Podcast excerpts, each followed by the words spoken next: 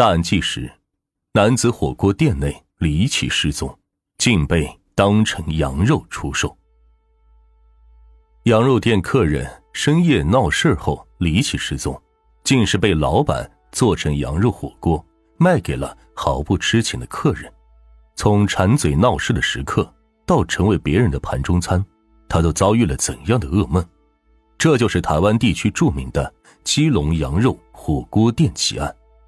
在此其后的七年里，死者不断托梦给凶手女友，哀求对方为他讨回公道。当警方深入调查后，却意外的发现，此案还牵扯了另外一桩诡异的凶杀案。那么，这起案中案之间有着怎样的联系？当年那个深夜，火锅店里究竟都发生了什么？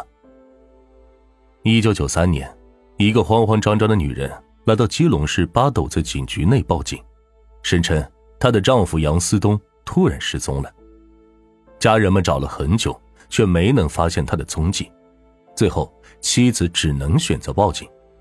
警方了解到杨思东是当地某官员的哥哥，顿时引起了极高的重视，安排了大量人手投入调查。警方首先来到杨思东失踪前居住的单人公寓，结果开门后，他们发现。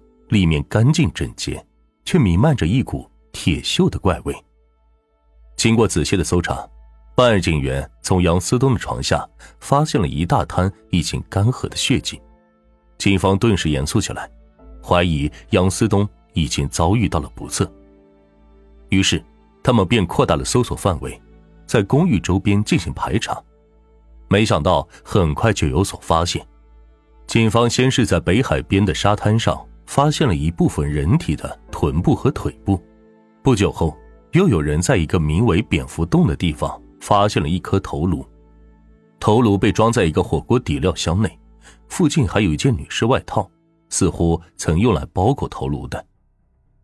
警方随后找来杨思东的妻子，请他进行辨认，可让人意外的是，妻子非常肯定这些人体遗骸并不属于她的丈夫，而且她丈夫的臀部上。有一颗很明显的黑痣。此外，妻子还说了一番非常诡异的话。她声称自己梦到了丈夫，她不断的催促自己去一个名叫做金山的地方，他就在半山腰的密林中。警方起先并不相信托梦一说，但架不住妻子的哀求，他们前往金山展开了搜索。没想到，就真的在密林中发现了被五花大绑埋在土坑中的。杨思东。随后，警方根据线索抓到了杀害杨思东的两名凶手。两人承认自己见财起意，尾随杨思东回家，趁他不注意将其杀害，随后进行了抛尸。杨思东案顺利破解，但警方心中的疑惑却更多了。除了受害者托梦妻子一事，警方还无法解释在其他地方发现的那具不明身份的遗骸。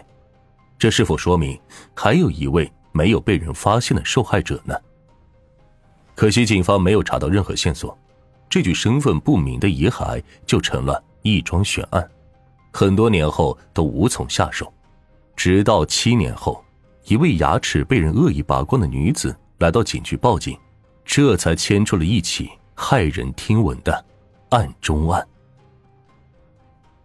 一九九三年的某个深夜。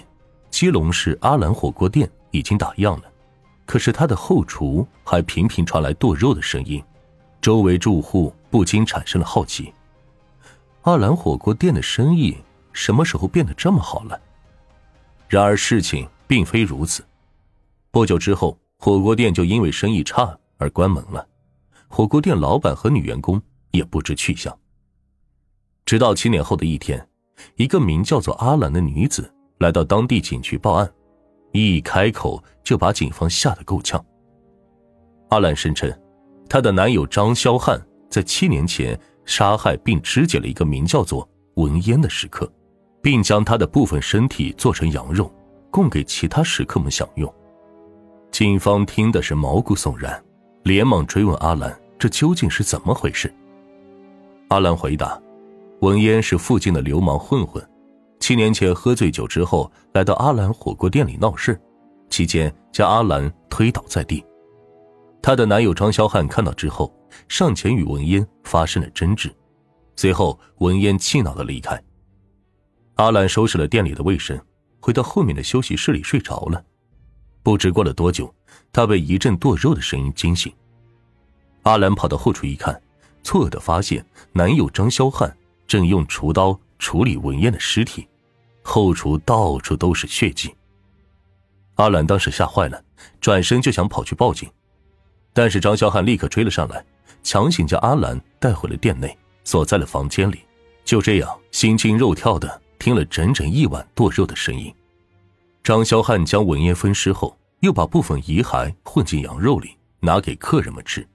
之后的几天里，没有一个食客尝出羊肉有不对劲的地方。剩下的不好处理的部分，比如说头颅和臀部，就被张肖汉分批次带出去给丢掉了。其中，张肖汉将头颅放在装火锅底料的纸箱里，还用阿兰的外套进行了包裹，迫使他担心受到牵连而不敢去报警。但张肖汉还是不放心，怀疑阿兰随时都可能瞒着他报警，于是。他便按住阿兰，用铁钳拔掉了他的一颗牙。之后，每过一段时间，张肖汉就会再拔掉阿兰的一颗牙。等到七年后，阿兰来报警时，他的上排牙齿已经被拔光了，下排牙齿也只剩了几颗，说起话来含糊不清。警方必须非常专注的倾听。听完之后，他没有质问阿兰，过去的七年他都不敢报警。为什么今天突然想起来报警了？阿兰回答说：“因为闻烟给他托梦了。”在目睹了男友杀人分尸后，还将其跟羊肉放在一起烹煮，阿兰整日惶恐不安，不仅要忍受被他强行拔牙的痛苦，还时刻担心下一个惨遭分尸的人就是自己。没过多久，阿兰就开始做梦了，梦里，文燕一直在向他哭诉。拜托他为自己伸冤，但阿兰自身难保，根本不敢去报警。就这样，时间很快过了七年，阿兰噩梦缠身，始终忘不掉文嫣惨死的脸。到了后来，文嫣在梦中哭诉时，不停的告诉他：“我好冷，我好冷。”于心不忍的阿兰终于鼓起勇气，跑到警局报了警。听了他的讲述之后，见过各种离奇大案的警方。也感到毛骨悚然，而阿兰的描述也让警方想起了七年前在调查杨思东案时发现了那具身份不明的遗骸，其中那颗位于蝙蝠洞的头颅被发现时就装在一个装火锅底料的纸箱里，旁边还有一件棉质女士外套。种种迹象都跟阿兰说的一模一样，警方随即对她的男友张肖汉以及死者文嫣展开了调查。文嫣其实是死者的外号，他本名叫做李俊雄，是个街头混混，家中还有一个时刻盼望着他归来的老母亲。此时，那家阿兰火锅店已经被转让出去，但警方还是从张肖汉当年处理李俊雄尸体的地方提取到了充分的血迹证据，并将张肖汉捉捕归案。可是，在证据面前，张肖汉拒不认罪，表现得非常从容平静。甚至面对文嫣母亲的质问，他还冷漠的说出“希望你们全家死掉”的这样恶毒的话。最后，警方决定与张肖汉打一场心理战，他们将被转让的火锅店重新进行了装修，让其变得跟案发时一模一样，然后将张肖汉带到店里进行审讯。这一下张肖汉彻底破防了，老老实实的交代了他的作案过程。但他否认自己将文燕的部分遗骸做成羊肉火锅，更不可能卖给其他食客享用。入狱之后，他还不断的写信上诉，认为自己认罪态度良好，应当获得从轻处罚。离谱的是，张肖汉竟然真的获得了减刑，并于二零一五年因表现良好而提前出狱。如今，张肖汉依旧自由自在的生活在人群之中。这不禁让人为勇敢的阿兰感到揪心，希望这个已经失去一排牙齿的女人不会被恶魔找到，安静的度过余生。